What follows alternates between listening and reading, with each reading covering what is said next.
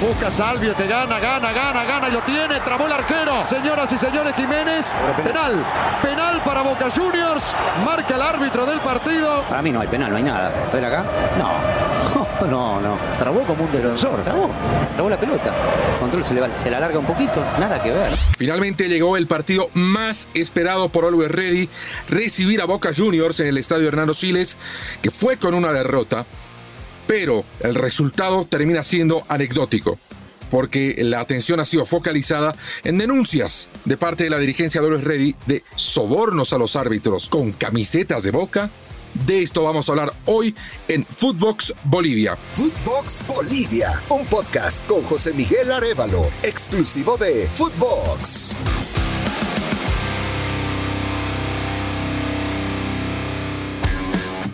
Tenemos un invitado especial, Walter Zafarian, desde Argentina, para charlar sobre este tema que eh, raya casi en lo inverosímil. Walter, ¿cómo estás? Hola José Miguel, ¿cómo va? Y realmente eh, es una situación atípica, ¿no? La que se vivió. No es normal que se den este, este tipo de situaciones. Es cierto que estas cosas pasaron siempre. Hoy, con el tema de la viralización de los teléfonos celulares, de las grabaciones, es mucho más fácil de detectarlas. Antes, ¿sabes qué me acuerdo? Me acuerdo de esto. Terminaban los partidos de Copa y alguien de, no importa si era local o visitante, se acercaba al vestuario del árbitro después del partido y le regalaba una camiseta.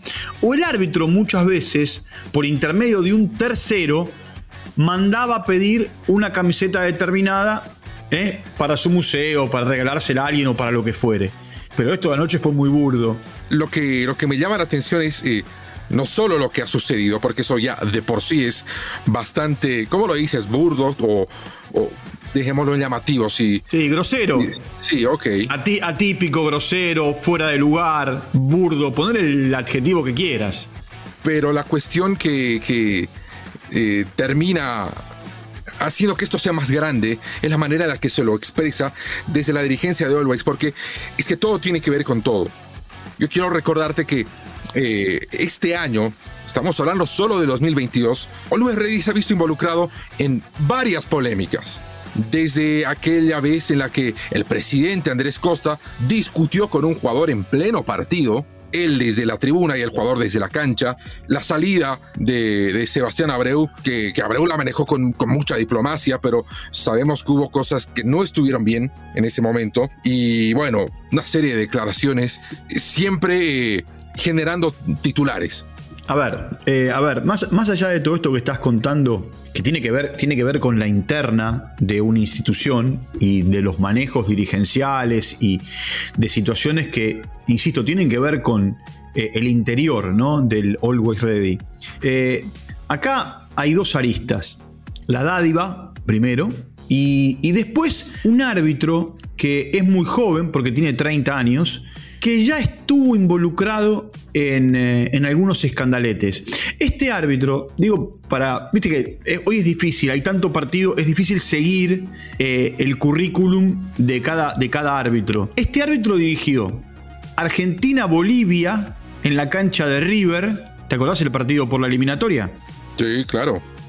y dirigió el partido de Argentina con Venezuela en la cancha de Boca, eh, ahora hace poquito, en el cierre de la eliminatoria. Y es un árbitro que llegó a ese partido contra Bolivia en la jornada número 10 en la cancha de River de la eliminatoria, condicionado por una situación que se vivió eh, en, el, eh, en el fútbol peruano y, una denuncia de, de, de Diego Penny a partir de un partido que, bueno, eh, el árbitro lo termina expulsando, eh, él, lo, de- lo denuncia, el árbitro después pide disculpas, pero dice que Penny lo, insultó, eh, le faltó el respeto, él dice que ese día se equivocó. Esta- estas son las cosas que se terminan pagando, primero, por la paridad de edad de los árbitros y de los futbolistas, y después por el poco recorrido. Ahora, es inevitable que se produzca un recambio arbitral y que se produzca eh, eh, la aparición de, de nuevos árbitros. Cuando yo digo esto, ah, rápidamente sabes que me dicen que el mejor árbitro que tuvo el Mundial de, de, Sudáfrica fue un árbitro de Uzbekistán que tenía 33 años y terminó dirigiendo el partido más importante de la Copa del Mundo. Pero en Sudamérica me parece que estamos acostumbrados a otra cosa. Estamos acostumbrados de otra manera. Eh, y, los jóvenes, y los jóvenes te debe pasar en el fútbol boliviano que los árbitros jóvenes terminan pagando con errores por la inexperiencia. A eso sumale, a eso sumale que en esta instancia de fase de grupos no hay VAR, porque con VAR el penal que le cometen a Boca, o que mejor dicho, Ortega sanciona para Boca, hubiese ido para atrás porque no hubiese sido sancionado. No, exactamente. Yo creo que a, lo que mencionas, eh, hay mucho dentro del contexto. Si me refieres a un árbitro de Uzbekistán, ¿tú crees que hay las mismas eh, presiones? Porque presiones existen y eso es innegable en el fútbol asiático. No las va a haber. Y eso, no sé, permitirá un desarrollo mejor de las actividades, eh, habrá más protección a los árbitros porque no hay eh, los mismos intereses, etc. Pero en, esto que te refieres a la asignación arbitral, que también es importante, me llamó a mí la atención lo que ha optado Comebol para eh, situaciones como esta. Porque, a ver, el, cuarteto del partido de, de Always y Boca fue integrado por Kevin Ortega, por Michael Orue, por Jesús Sánchez y por Augusto Menéndez. Día antes, noche antes, jugaron Strongest y Atlético Paranaense. Strongest le gana 5 a 0.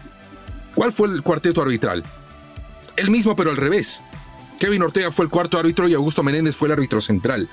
Entonces, no sé si por una cuestión de eh, facilidad logística, si aquí ha tenido que ver toda eh, la dificultad de traslado durante la pandemia, pero como que hasta parece una solución fácil pero para los partidos que, la, jueguen en La Paz. Pero esa es la metodología.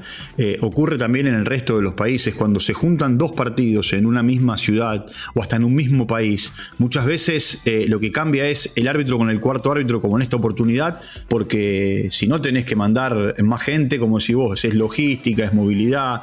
Y hoy me parece que lo que faltan son árbitros. Pero ¿no te parece que designar a las autoridades de un partido basados en una facilidad logística por encima de la capacidad del peso del árbitro y la importancia del partido, como que no, cuadra? Sí, yo, a ver, yo entiendo lo que vos decís, ¿no? Porque en definitiva, eh, el árbitro eh, de turno, en este caso Ortega o, el que fuere, eh, va a cobrar por los dos partidos su trabajo. Y está bien que así sea. Lo que se ahorran es mandar, ya no es una cuaterna. En realidad sí, en realidad no, no es una cuaterna porque, viste, van vedores, eh, van eh, observadores, y eso que no tenemos VAR en esta instancia. Entonces, vos tenés que mandar entre 8 y 10 personas y, a ver, no, me meto en los bolsillos de nadie, eh, y menos de la Comebol, pero digo, la Comebol lo que debe pensar o lo que deben hacer es, digo, bueno, tengo dos partidos en La Paz y mando la misma, la misma gente. Es una noche más de hotel, es la misma cantidad de pasajes, y porque en definitiva, ¿sabés qué es lo que pasa? Ellos confían en sus árbitros. Creo que, eh, como lo planteas, se supone, o uno debería suponer que hay una paridad en el nivel de los árbitros. Y no sé si es tal. Después discutimos, después discutimos si se emparejó para arriba o para abajo, pero sí hay una paridad. O así, o así al menos lo, quiere expresar la Comebol con las designaciones. Sí, hay, un tema que, mira, ahora no sé con Cáceres eh, al frente de, los árbitros en Conmebol, pero con Ceneme, eh, Ceneme lo que decía era que todos los árbitros estaban capacitados para dirigir todos los partidos. No sé si están así. Mira, yo te voy a poner un ejemplo, y de esto hemos comentado mucho en el medio local, eh, de otro partido que se jugó la jornada del martes en Sucre, Independiente Petrolero recibió a Palmeiras, perdió 5 a 0, el árbitro fue La Molina.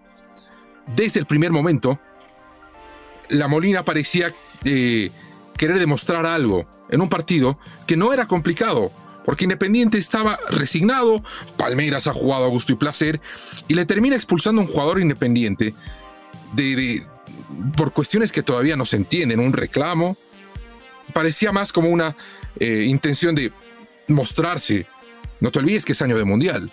Sí, la Molina, la Molina es de los árbitros más flojos, por no decir de los peores que tiene el fútbol argentino. Por más que su padre haya sido mundialista y haya tenido un recorrido muy amplio en, eh, partidos de Copa Libertadores y, en eliminatorias. El chico eh, de hecho tenés que ir a los archivos y hace un par de meses nada más le dio un penal a Quilmes contra Ferro que no fue y eso le permitió a Quilmes llegar a la final del torneo para ascender a primera división, cosa que después no consiguió, y a Ferro sacarlo en semifinales. Es muy malo, es muy flojo.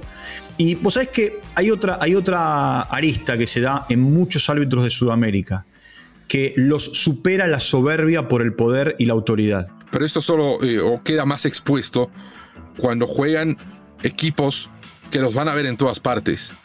El caso del Palmeiras o el caso de Boca Juniors.